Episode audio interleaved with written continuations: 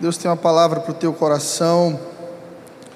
Nós estamos nessa série nova sobre uma espiritualidade emocionalmente saudável, que para mim é um dos desafios mais relevantes, dos mais relevantes na vida de um cristão. Como alinhar a nossa fé e as nossas emoções, a nossa mente como permanecer crendo quando nossas emoções são abaladas? Esse foi um dos grandes desafios é, da pandemia. Nós terminamos o ano de 2019 cheios de promessas, de expectativas, e começamos o ano de 2020 enfrentando guerras, lutas, com a nossa esperança atacada, com o nosso coração sendo atacado por notícias difíceis. E há um segredo espiritual na palavra de Deus, há um fundamento, existem princípios para permanecermos de pé no dia mal. Como viver bem e permanecer crendo em tempos de frustração. Como permanecer fiel a Deus, mesmo tendo sido injustiçado como viver quando tudo ao seu redor perde a perspectiva, quando a estrada fica nublada e você perde a visão ou a previsão é ruim. Vez ou outra eu pego a BR para ir ministrar na nossa igreja em Floriano. E às vezes à noite tem uma neblina e fica difícil de enxergar o que vem lá na frente você fica com medo. Recente mesmo, recentemente mesmo nós fomos a Floriano e estava tendo um incêndio, uma queimada. E junto com a neblina havia fumaça e eu com meus filhos no carro, minha esposa, já fui pegando o cantinho e ligando a seta. E você fica nervoso, você fica preocupado porque você não consegue ver com clareza. E eu quero, junto com você, encontrar chaves bíblicas de discernimento, de esperança, que clareiem a nossa visão nessa pandemia, para que não sejamos movidos pela notícia má, pela previsão ruim, pelas manchetes dos jornais, mas sim pela ótica de Deus, pelas previsões divinas, pela palavra de Deus. Nós temos repetido aqui diversas vezes que somos o que a Bíblia diz que somos, temos o que a Bíblia diz que temos e podemos aquilo que a palavra de Deus diz que podemos. Eu amo o livro de Josué, especialmente o capítulo 14, porque nele há um segredo espiritual, nele há uma porta de saída para tempos difíceis na vida de Caleb. Caleb, um homem de Deus. Mas deixa eu te colocar no contexto do que acontece aqui em Josué 14. O contexto aqui é desse povo de Israel que vem da semente de Abraão, é liberto do Egito pelas mãos de Moisés, direcionado a uma promessa. Qual é a promessa? Canaã a terra prometida. Um povo que atravessa um, um, um, êxodo, um povo que atravessa uma longa viagem e que antes disso estava oprimido, perseguido, vivendo debaixo de opressão, engano, morte, dor, e que agora vai chegar na porta da promessa, da terra prometida. Moisés, o libertador, envia doze espias para verificarem a terra, para analisarem e ver se é realmente aquilo que Deus havia dito, uma terra que mana leite e mel, uma terra maravilhosa, um lugar que Deus disse que era fenomenal, diferente de tudo. Doze, os doze homens voltam dessa olhada, espiada que foram dar na terra da promessa, e eles dizem: olha, de fato, dez deles dizem: de fato a terra é a melhor coisa que a gente já viu na vida. Mas existem gigantes, e eles são terríveis, e nós diante deles somos como gafanhotos, não, não vamos conseguir entrar nessa terra. Ela é boa, mas não dá para nós. Apenas dois, Josué e Caleb, voltaram dessa promessa, dessa terra da promessa, com uma boa perspectiva. Apenas dois dos doze são fiéis à promessa e dizem: Olha, Deus nos entregou. Quando Deus nos prometeu, Ele disse: A terra é de vocês. Vamos subir, vamos lutar e vamos possuir a nossa promessa. Mas a verdade é que o povo decide ouvir a maioria. O povo ali foi democrático. Vamos, vamos com a maioria. Deixa eu te ajudar. Obrigado, minha irmã.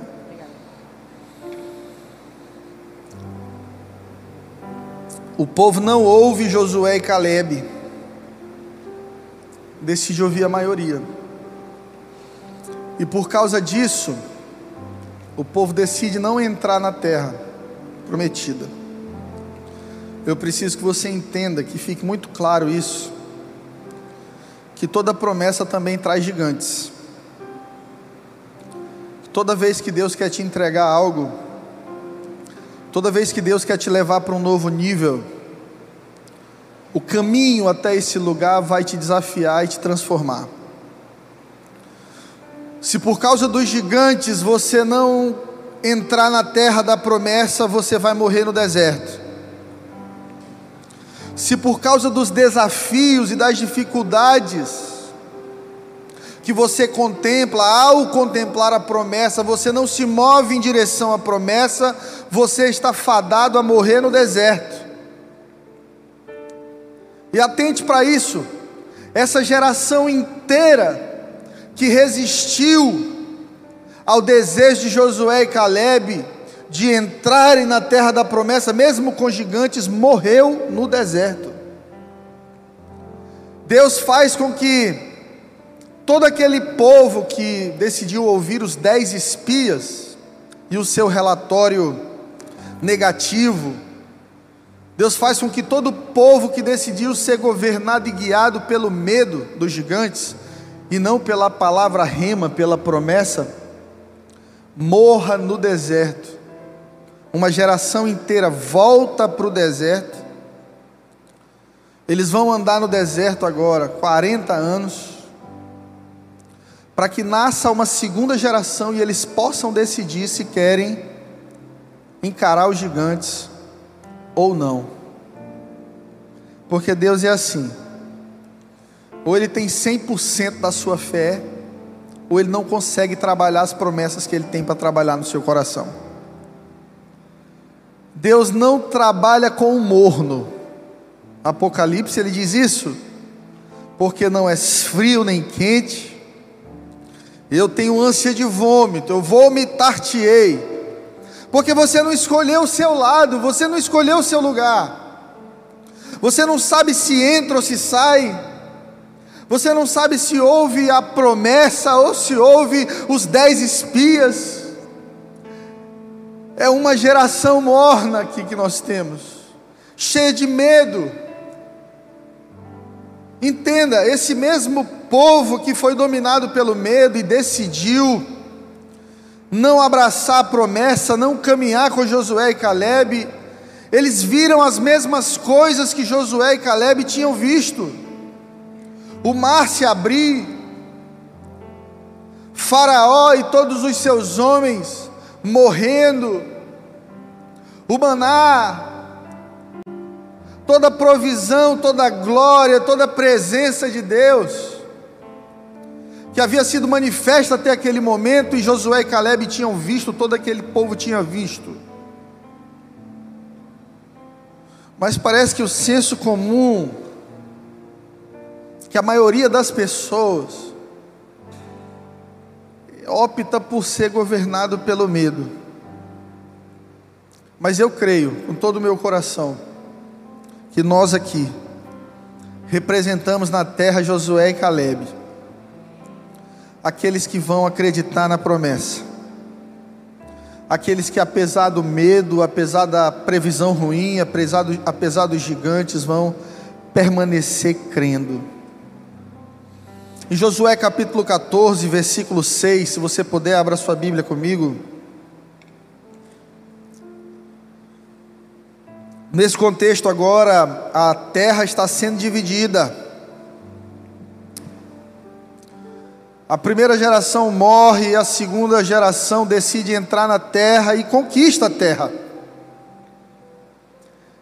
E eu imagino o povo ali conversando e as tribos e a divisão da terra prometida. Uma segunda geração que se levantou, acreditou, decidiu entrar pagar o preço, lutar contra os inimigos. E em Josué 14,6 a Bíblia diz assim: Então os filhos de Judá chegaram a Josué em Gilgal e Caleb, Caleb, filho de Jefoné, o quenezeu, lhe disse: Tu sabes o que o Senhor falou a Moisés, homem de Deus, em Cades Barneia, por causa de mim e de ti. 40 anos eu tinha quando Moisés, servo do Senhor, me enviou a Cades Barneia para espiar a terra. E eu trouxe uma resposta, como eu sentia no meu coração. Mas meus irmãos que subiram comigo fizeram derreter o coração do povo. Eu, porém, perseverei em seguir ao Senhor meu Deus. Vamos dizer isso juntos? Eu, porém, perseverei em seguir ao Senhor meu Deus. Então Moisés naquele dia jurou, dizendo: Certamente a terra que pisou o teu pé será tua e de teus filhos, em herança perpetuamente, pois perseveraste em seguir ao Senhor meu Deus. E agora eis que o Senhor me conservou em vida, como disse, 45 anos são passados desde que o Senhor falou esta palavra a Moisés, andando Israel ainda no deserto, e agora eis que já tenho 85 anos. E ainda hoje estou tão forte como no dia em que Moisés me enviou. Qual era a minha força então? Tal é agora a minha força, tanto para a guerra, como para sair e entrar.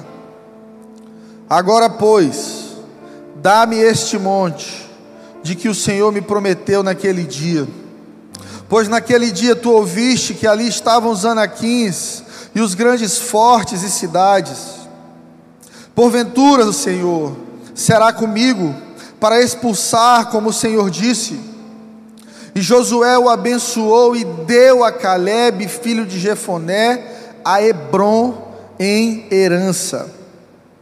Portanto, Hebron ficou sendo conhecida como herança de Caleb, filho de Jefoné, o quenezeu, até o dia de hoje, porque perseverou em seguir ao Senhor Deus de Israel. E antes o nome de Hebron era Kiriat Arba, porque Arba foi o maior homem entre os anaquins, o maior guerreiro. E desse dia em diante a terra descansou da guerra. Todo Caleb vai possuir um Hebron.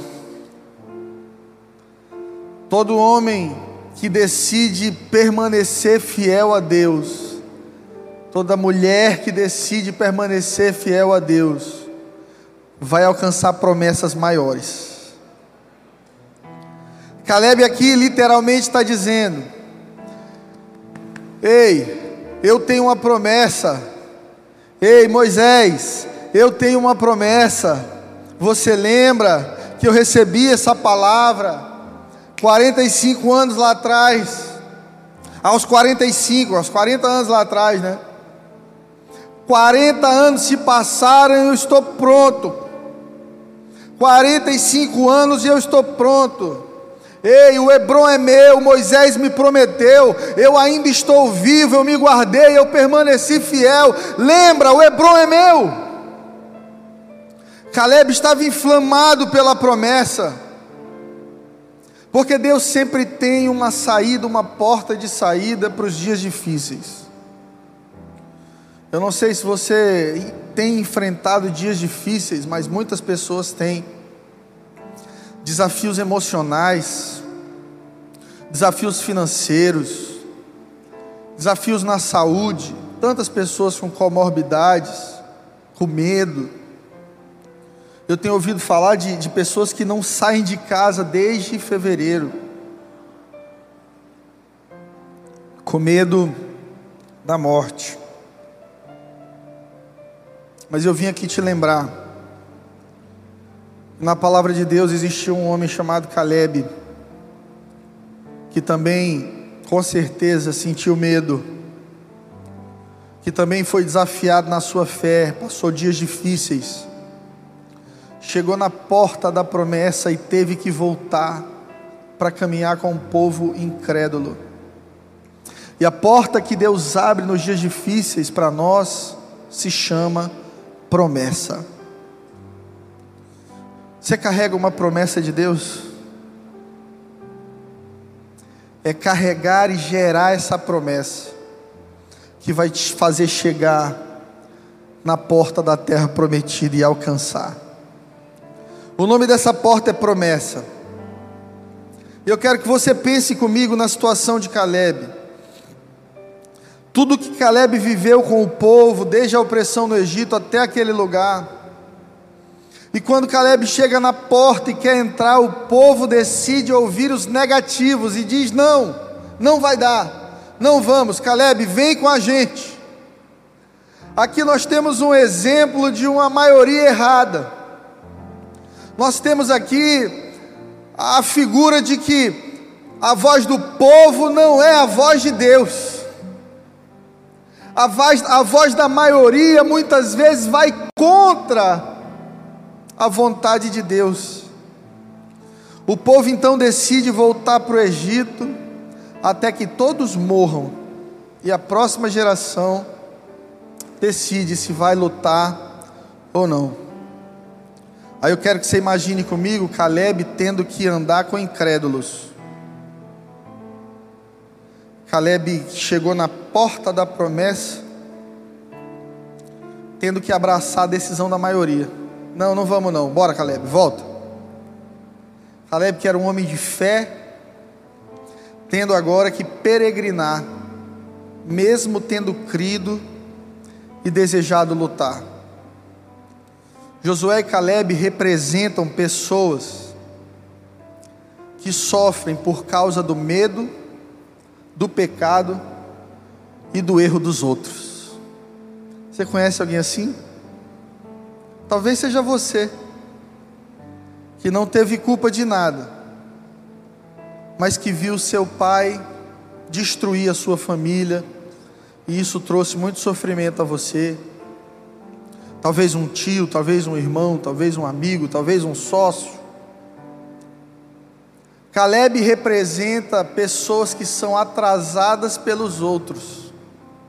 Por ele estava tudo certo, mas por causa de alguém que estava junto, ele foi atrasado. Perceba algo. As pessoas, as decisões das pessoas que estão ao seu redor, também estão modelando o seu futuro. E para isso é importante que você discirna com quem você tem andado. Quem são suas companhias? Quem são as vozes que falam ao teu coração? Porque a voz que te guia aponta um destino para você. A humanidade se afastou de Deus por causa de uma voz. Você lembra lá no jardim do Éden? Estava tudo bem, Adão e Eva no paraíso, e uma voz que não era voz de Deus sussurrou no ouvido da mulher e disse: E esse fruto aí, por que, que você não come dele? Não, porque Deus falou que não pode. Ah, mas Deus não estava falando sério, não. Deus não estava falando sério assim, não. Perceba que a voz da serpente questiona verdades inquestionáveis. Perceba que a voz da serpente sussurra, fala baixinho, com voz mansa e doce, conta princípios fundamentais de Deus na sua vida. E se você decide ouvir a voz da maioria, a voz da serpente, e abraçar esse ditado tão comum que a voz do povo é a voz de Deus, você pode ser atrasado e ter de esperar um pouco mais para colocar teus pés na promessa de Deus para a tua vida. Porque a voz que você ouve aponta o seu destino. Nós estamos na época do GPS. Todo pequeno dispositivo hoje, até relógios digitais, já tem um GPS. E quantas vezes um GPS mal programado ou não atualizado nos levou para o lugar errado? E nós, com toda certeza, estávamos indo achando que chegaríamos ao destino certo, mas por estar ouvindo uma voz errada, nós nos perdemos. As decisões das tuas companhias estão também modelando o teu futuro. Com quem você tem andado? Quem você tem ouvido? Quem tem sido a voz que te ajuda a discernir caminho? Como Caleb, eu e, e você nos identificamos com ele, porque, como Caleb, também fomos atrasados esse ano. Tivemos que refazer os nossos planos. Nós tínhamos uma Canaã chamada 2020 e havíamos programado crescimento, metas no trabalho, viagens com a família, casamento, compromissos. E fomos cancelados, atrasados, por causa de outros. Eu não fiz nada errado, mas estou pagando o preço com todo mundo. Você não é chinês, mas o vírus chegou aqui e nós pagamos o preço juntos. Esse era o sentimento do coração de Caleb. O povo andando no Egito, e Caleb podia ser um amargurado, pensando: Paz, eu, eu acreditei, não era para eu estar aqui. Eu orei, eu me guardei, eu fui fiel. O que, que eu estou fazendo no deserto? Esse calor, essa coisa horrível não era para eu estar aqui. Caleb, no lugar de se tornar um amargurado que olha para o passado, decide abraçar uma promessa e permanecer fiel a Deus. Porque uma fé emocionalmente saudável é uma fé que carrega promessas.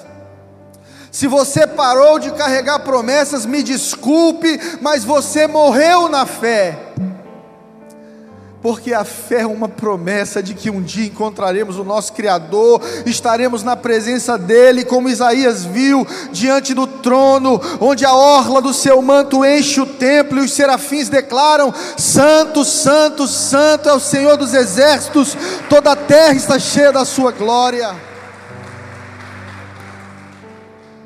Não existe cristão sem fé, não existe filho de Deus sem fé. A palavra diz que sem fé é impossível agradar a Deus. Se você deseja se aproximar de Deus, você precisa crer que Deus existe e que Ele é abençoador, galardoador daqueles que o buscam. Deus sempre tem promessa para quem crê. Mas a pergunta que ressoa no meu coração num tempo como esse, de pandemia, e acredito que no coração de muitos de vocês é como viver quando a vida fica confusa.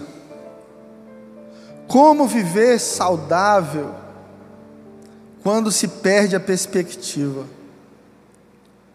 E aqui em Josué 14, nós lemos ainda há pouco, Deus está dizendo: Caleb, o Hebron é seu. O Hebron é seu. No meio do tempo difícil, tem gente que ora e diz: Senhor, eu permaneço fiel, eu permaneço esperando a promessa. Eu quero o meu Hebron, eu sei que o Senhor tem uma promessa para a minha vida. No meio do tempo difícil, Deus levanta os olhos dos Calebes e diz: vai valer a pena se cuidar, vai valer a pena perdoar, vai valer a pena orar, vai valer a pena permanecer íntegro. Hoje pode não ser, mas amanhã o Hebron será seu. Agora amanhã não é hoje. E aí está o desafio emocional da fé. Saber que o amanhã é espera, que o amanhã é um encontro no futuro, o amanhã é uma promessa com poder de transformação, porque para Deus, muito mais do que te colocar no Hebron, interessa como você vai estar no Hebron.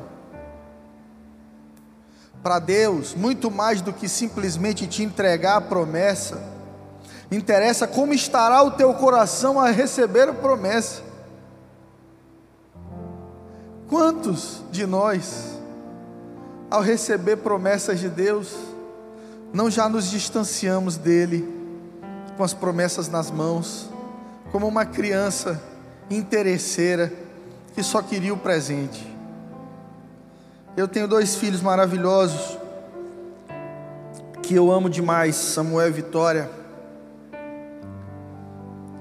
Em uma época da minha vida eu viajei muito, muito mesmo, para ministrar. E eu tinha isso no meu coração, toda cidade que eu ia, eu comprava um presentinho e chegava em casa com um presentinho na mão. Mas à medida que eles foram crescendo e, e eu fui acostumando, dando esses presentes, eu percebi que eles já me esperavam de volta, não porque o pai ia voltar mas porque um presente seria dado. Então chegou o um momento em que eu chegava na porta de casa e minha filha Vitória dizia: Papai, e já pegava a minha mala. Nem me abraçava, eu ia abraçar ela, já saía com a mala para abrir e pegar o presente. E eu comecei a perceber: tem algo de errado. Tem algo de errado. Ela está valorizando mais o presente do que a presença do Pai. E quantas vezes nós, com o coração de criança espiritual, não fazemos o mesmo? No começo, queremos o Pai,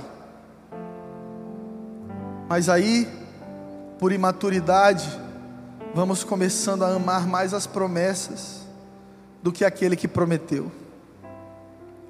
Vamos começando a olhar mais para as mãos do abençoador do que para a sua face. A palavra diz: Olhai para o alto e sereis iluminados. A palavra diz: Beijai o filho, para que não se ire. Deus quer que você olhe para os olhos dele mais do que para as mãos.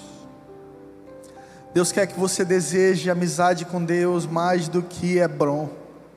Porque quando você se relaciona com Deus, você entende que Hebron já é sua herança, Hebron já é promessa. Deus não falha naquilo que promete. Quando Deus te faz uma promessa, Deus orienta o teu coração no processo. Deus te dá um foco diferente no meio da crise. Porque tudo que você foca cresce. Tudo que você aponta o seu foco e fica naquilo ali todo o tempo, aquilo ali cresce na sua mente. Existem pessoas com enfermidades da mente que vivem sentindo dores que vivem focando nas coisas negativas, que focam no passado, em coisas que aconteceram há 40, 50 anos atrás. Qualquer dor que sente, já foca, já vai no Google. Ah, meu Deus, o que, que eu tenho? Um dia desse eu estava conversando com uma mulher e ela disse: Pastor, eu tenho fibromialgia. E lendo e conversando com a minha esposa, que é médica, a gente sabe que muitos dos diagnósticos de fibromialgia não são fibromialgia, são apenas problemas emocionais. E eu disse para ela assim: quem lhe disse que a senhora tem fibromialgia? Não, eu fui no Google. E lá dizia igualzinho o que eu sinto. O problema da nossa geração é que a gente pergunta as coisas para o Google antes de perguntar para Deus. A gente pergunta tudo para todo mundo antes de perguntar para Deus. Alguns anos atrás, um conhecido meu, amigo de escola, se suicidou. Ele perdeu a família por muitas situações, a esposa divorciou e ele não conseguiu superar muito próspero, família com muito dinheiro, muitas riquezas. Mas no último dia de vida dele, ele se trancou num apartamento de frente para o mar, ficou ali o dia inteiro e deu um tiro em si mesmo. E quando pegaram o celular dele, a última pesquisa que ele havia feito no Google é qual é o destino eterno de quem tira a própria vida? Perguntando algo profundo, existencial, que a palavra de Deus tem resposta para o Google, que te dá informação sem profundidade. Você tem sido orientado pela opinião dos outros, pelos seus sentimentos, pela mídia, ou pela promessa de Deus para a sua vida? Quem te orienta? O que tem sido o teu foco? Quem não tem foco anda disperso. Quem não tem foco vive por proposta. Ei, vamos ali. Vamos. Para quem não sabe para onde vai, todo caminho serve. Quem vive por proposta por oportunidade é oportunista. Quem vive por propósito e promessa anda segundo a vontade de Deus. Ah, pastor, eu, eu fiz isso porque me fizeram a proposta. Pastor, eu abracei essa missão porque me fizeram a proposta. Por que, que você é médico? É porque me fizeram a proposta. Você não vai encontrar ninguém mudando o mundo simplesmente por uma proposta. Pessoas que transformam o mundo e conquistam cidades, pessoas que alcançam o coração das pessoas, são pessoas movidas por propósito. E eu tenho certeza, convicção, há um propósito de Deus para a sua vida nessa manhã. Deus não te criou de maneira espontânea, Deus não te criou distraído, Deus te gerou com um propósito, com uma missão. Deus te criou para algo nessa terra, meu irmão, minha irmã. Quem não tem um Hebron não tem foco. Imagina que Caleb não tivesse um Hebron. Caleb morreria no deserto com todo aquele povo. E foi justamente o que protegeu Caleb no meio daquele povo incrédulo, no meio daquele povo que decidiu olhar para os gigantes no lugar de olhar para Deus. Caleb guardou seu coração, e quando o povo murmurava, quando o povo estava morrendo no deserto, Caleb se lembrava: o Hebron ainda está lá, aquela terra é minha, Deus me prometeu, eu não vou me corromper, eu não abro mão da presença de Deus, eu não abro mão das promessas de Deus, eu decido pelo Hebron. E quando você decide pelo Hebron, você abre mão do resto. Quando você escolhe o Hebron, você escolhe desistir de todo o resto. Você já viu alguém que casou com uma mulher, mas fica olhando para todas as outras? Esse relacionamento não tem como vingar, não tem como dar certo. Porque quando você diz eu escolhi uma esposa, você está naturalmente dizendo eu escolhi desistir de todas as outras. Quando você desiste de todas as outras, você escolheu, você focou no Hebron. Quando você decide pelo doutorado, pela graduação, pela sua formação, você está instantaneamente desistindo de muitas outras coisas, que você está colocando o seu foco no objetivo, você está decidindo esquecer outras possibilidades. É como se a gente marcasse um jantar hoje à noite. E ao marcar um jantar com você, eu estou automaticamente desistindo, abrindo mão de jantar com outras pessoas. É decidir esquecer as outras possibilidades. Abraçar o Hebron é desistir das outras possibilidades. É quando você entrega a sua vida ao Senhor e tira os olhos do mundo. É quando você entrega a sua vida ao Senhor e para de considerar o seu passado e a sua vida no passado. Imagina que você está casando e o seu noivo, a sua noiva fique falando para você que o antigo namorado era mais legal. Ou que a antiga moça que você conheceu na escola, na faculdade, ela, ela tinha características melhores do que o atual. O nome disso é ânimo dobre, coração emocional. Ele contempla a terra e quer, mas ele não está disposto a abrir mão de todo o resto. Quem tem um Hebron não anda de proposta em proposta, não anda de vento em vento, porque promessa gera compromisso. Quando Deus te promete algo, Deus marca um encontro com você no futuro.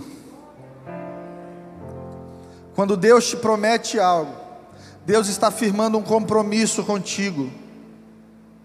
Tenha certeza de algo, as propostas e tentações viriam a Caleb, mesmo com a promessa, e seria a responsabilidade de Caleb ter foco no futuro e não no passado.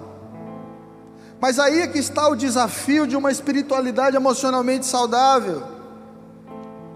Olhar para a promessa, focar no Hebron, olhar para o futuro. Imagina, queridos, 45 anos, Caleb murmurando naquele deserto, dizendo: Eu estou aqui por causa daqueles medrosos, destruir a minha vida. Por causa deles eu estou aqui ilhado. Puxa, se lá naquela assembleia eles tivessem me ouvido, se aquele povo tivesse ouvido a mim e ao meu amigo Josué, nós já estaríamos reinando naquela terra, nós não estaríamos aqui passando necessidade, não estaríamos aqui passando calor, não estaríamos aqui caminhando como loucos peregrinos, porque a infelicidade crônica está presa ao passado, porque não foi como você queria. Tem tanta gente doente disso. Tem tanta gente que adoeceu e que abraçou esse discurso de derrota, de que não foi como eu queria, e decide olhar para o passado. Por isso, quando você carrega uma promessa, você tira os olhos do passado e você olha para o Hebron. Deus estava dizendo para Caleb: olhe para o Hebron. Olha como estava Caleb em Josué 14, 10. Vamos ler juntos. Agora, eis que o Senhor me conservou em vida. Como disse, 45 anos são passados, desde que o Senhor falou essa palavra a Moisés, andando Israel ainda no deserto, e agora eis que hoje tenho já 85 anos. E ainda hoje estou tão forte como no dia em que Moisés me enviou. Qual era a minha força então? Tal é agora a minha força, tanto para a guerra como para sair e entrar.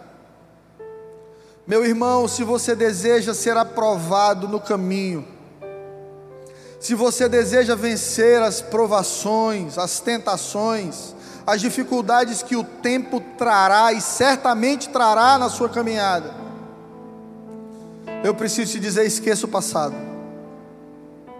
Libere perdão às pessoas que você precisa perdoar.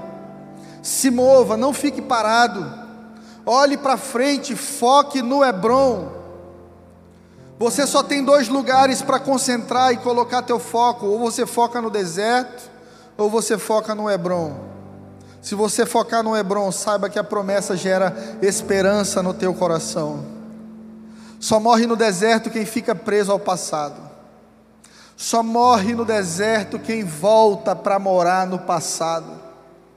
E foi isso que o povo fez, mesmo diante da palavra animosa de Josué e Caleb, mesmo diante da palavra esperançosa de Josué e Caleb, que diziam: Vamos, existem gigantes, é claro, mas existe uma palavra, e quando Deus dá uma palavra, os gigantes se tornam pequenos, vamos avançar. Mas o povo decidiu ouvir a maioria, e a maioria dizia: Nós vamos morrer. A maioria dizia: tenha medo, se proteja, se autopreserve, não se exponha. E por causa do medo da morte, todo aquele povo morreu no deserto. Porque a fé não opera no medo. A palavra de Deus diz que aonde o Espírito de Deus está, a liberdade. A fé promove esperança. A fé faz com que você, mesmo estando em pé diante de um vale de ossos secos, como o profeta de Deus esteve, você consiga ver um exército sendo formado e Deus sendo glorificado. Caleb disse aqui, nós lemos há pouco, eu estou tão forte como no início. Como é que pode alguém, com o passar do tempo, melhorar e não piorar? Porque a lei natural da vida é com o passar do tempo nós vamos piorando. Quando chegamos aos 85, 90, estamos frágeis, cansados da vida, muitos desesperançosos, marcados por situações que aconteceram no decorrer do caminho. Nós temos aqui um Caleb de 85 anos, cheio de vida cheio de ânimo, porque Caleb era orientado pelo futuro, não pelo passado. Uma espiritualidade emocionalmente saudável é orientada pela promessa e não por aquilo que passou. A palavra de Deus diz: Eu quero trazer à memória aquilo que me traz esperança. Por que, que a gente enche a cabeça da gente de memórias ruins? Por que, toda vez que vem uma memória ruim na sua mente, você cultiva ela, abraça, chora, fica ali curtindo a sua bad, curtindo o momento ruim? Se a palavra diz, ei, resista ao pensamento mal e traga à memória aquilo que te traz esperança. Nós estamos no meio da pandemia, muitas pessoas estão morrendo, muitas pessoas estão sofrendo, mas eu sei que o meu redentor vive, eu sei daquilo que ele já me livrou, eu sei que a minha vida está nas mãos do Senhor.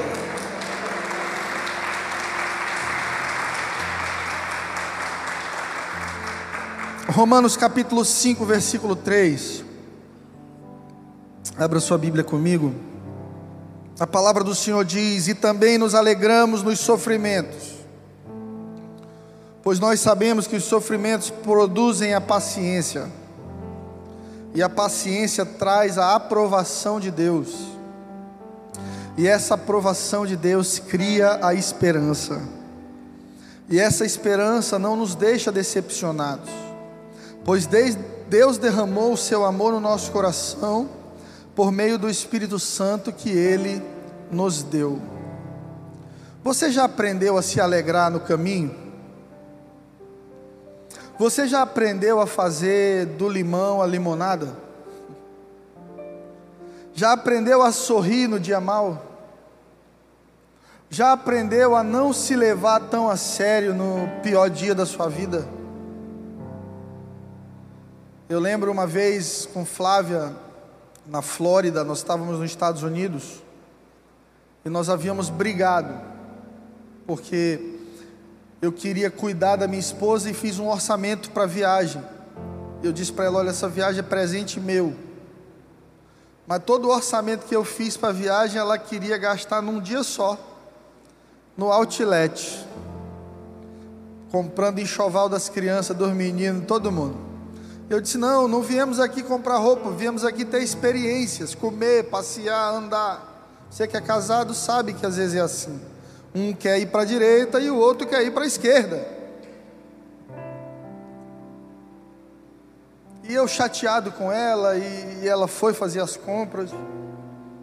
E tinha um senhor de uns 84 anos do meu lado, com a senhorinha dele. E olhando a gente ali, chateado e tudo. Quando ela foi, ele me olhou e disse assim: Tá tudo bem? Eu disse: Mais ou menos. O senhor é casado com a senhora? Ele sou, então o senhor já sabe. Aí ele disse: É, meu filho, não é fácil não. Aí eu perguntei para ele: o que que fez o senhor chegar até aqui? Ele é sua primeira esposa? Ele disse: é. Quantos anos de casado? Mais de 50 anos. O que que fez vocês chegarem até aqui? Ele disse: meu filho, foi senso de humor. Aí eu disse: como assim? Saber relevar, saber focar no que realmente importa. Saber trazer à memória aquilo que deu certo, não aquilo que deu errado. Saber valorizar o lado bom. Saber no meio da crise extrair óleo e honrar a Deus com isso. No Getsemane, que significa prensa de óleo, é onde Jesus foi espremido para gerar o azeite que cura a sua e a minha dor. Eu quero profetizar que no tempo da pressão, no tempo do aperto, no tempo do medo, onde a maioria está deixando de crer, está sendo abalada, você vai produzir óleo que vai curar outras pessoas. Você não é daqueles que retrocedem, você não nasceu para morrer no deserto. Deus tem um Hebron para você, Deus vai colocar os teus pés na promessa em nome de Jesus.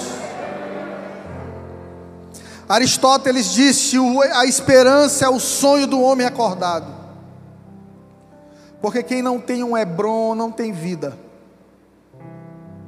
Se você olha para dentro de você hoje, você não consegue encontrar um sonho.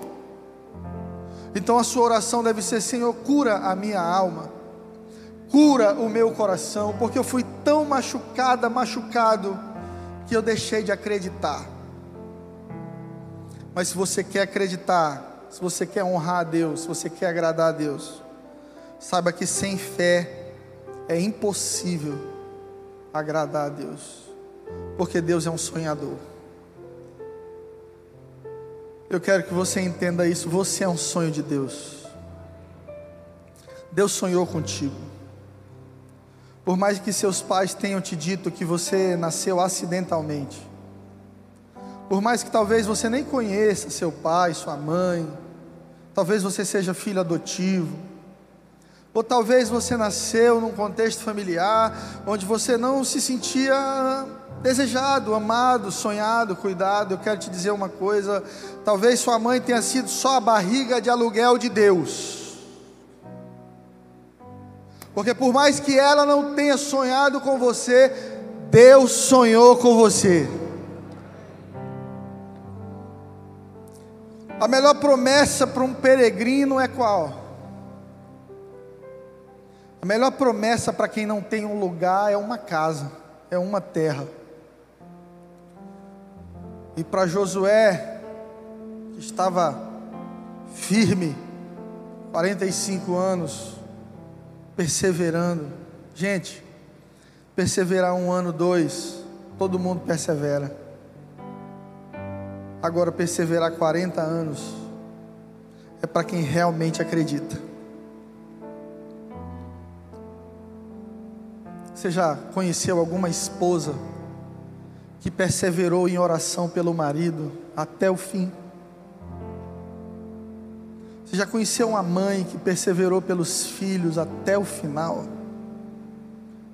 Que mesmo quando do lado de fora não tinha perspectiva, do lado de dentro dizia: Deus, eu tenho um Hebron, eu sei, o Senhor me prometeu, eu e a minha casa serviremos ao Senhor. Eu tomei posse dessa palavra, por mais que os gigantes se levantem, por mais que os gigantes se levantem, eu creio, eu creio, eu creio, eu creio, eu creio. Creia, Deus te trouxe aqui nessa manhã para te dizer que Ele tem um Hebron para você, Ele tem um lugar para você, Ele tem um monte para você, tem uma terra, tem uma herança para a tua vida. Agora, essa não é a pergunta mais relevante. Porque muitos de nós já sabemos que temos promessas. A pergunta relevante aqui é: que tipo de pessoa você vai chegar no dia da promessa? Será que no final, quando você já estiver chegando pertinho da terra prometida, você vai chegar ali cansado, amargurado, desconfiado, ferido, ofendido? desgastado pelo caminho, sem esperança. Porque muitos chegam assim. Sabe por que, que Jesus fez o primeiro milagre dele num casamento?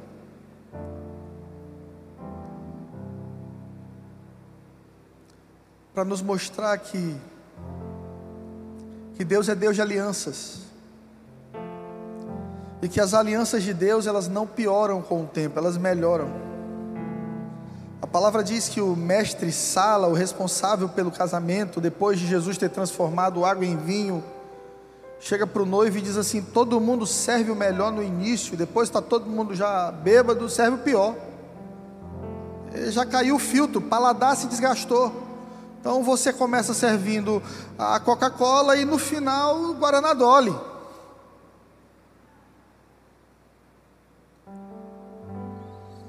E aquele homem diz uma frase muito especial que revela o caráter de Deus. Ele diz assim: todo mundo serve primeiro o melhor e no final o pior, mas você deixou o melhor para o final. Porque a vida com Deus, ela não vai piorando com o tempo, ela vai melhorando com o tempo. Se com o passar dos anos na igreja você foi ficando mais frio e não mais quente, tem algo de errado. Se com o passar dos anos do seu casamento você foi ficando mais ofendido e, e, e, e menos amoroso, tem algo de errado. O desgaste do deserto está roubando a tua perspectiva de promessa. Você sabe o que é Hebron? Hebron é marcar um encontro com você mesmo no futuro. Hebron é marcar um encontro com o Fred daqui a 40 anos. É, o Fred de hoje encontrar profeticamente o Fred daqui a 40 anos, olhar para ele e se perguntar: quem eu me tornei com o passar do tempo? A pergunta importante hoje é quem você será no futuro. É se você admira quem você está se tornando, ou se você tem vergonha. Você tem cuidado da sua fé você tem cuidado do seu coração? Você tem cuidado da sua mente? Para que você possa colocar os seus pés em Hebron por inteiro? O apóstolo Paulo, quando estava preso, e já considerava a sua morte, Paulo sabia que estava chegando a hora. Ele diz algo muito poderoso. Ele diz: Eu combati o bom combate, eu completei a carreira, eu guardei a fé. Queridos, a vida é combate, que aos fracos abate, e aos fortes só pode exaltar. A vida é uma guerra, e você é um soldado de Deus plantado nesse lugar, para estabelecer o governo do reino de Deus. Agora você precisa completar seu caminho. Porque Deus não é glorificado com obra mal acabada.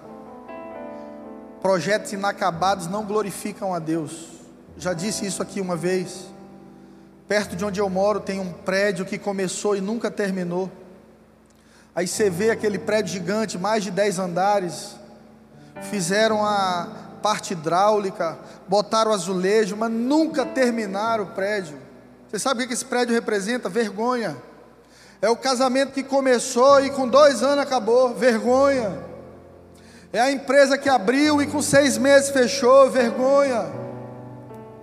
Tudo aquilo que não é terminado representa vergonha nas nossas vidas.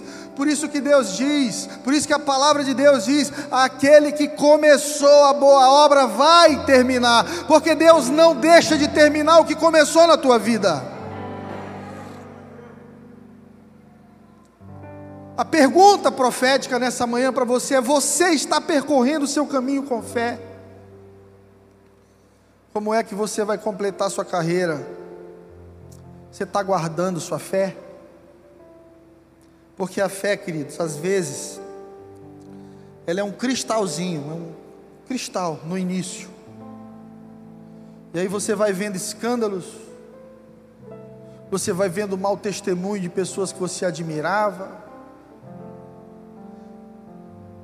pessoas que você respeitava, admirava, você vai diminuindo o respeito por essas pessoas vai deixando a serpente soprar no teu ouvido, que não é tão assim. E com isso, o inimigo vai roubando a pureza da tua fé. Mas eu vim aqui nessa manhã para te dizer que Deus vai te ajudar a chegar inteiro em Hebron.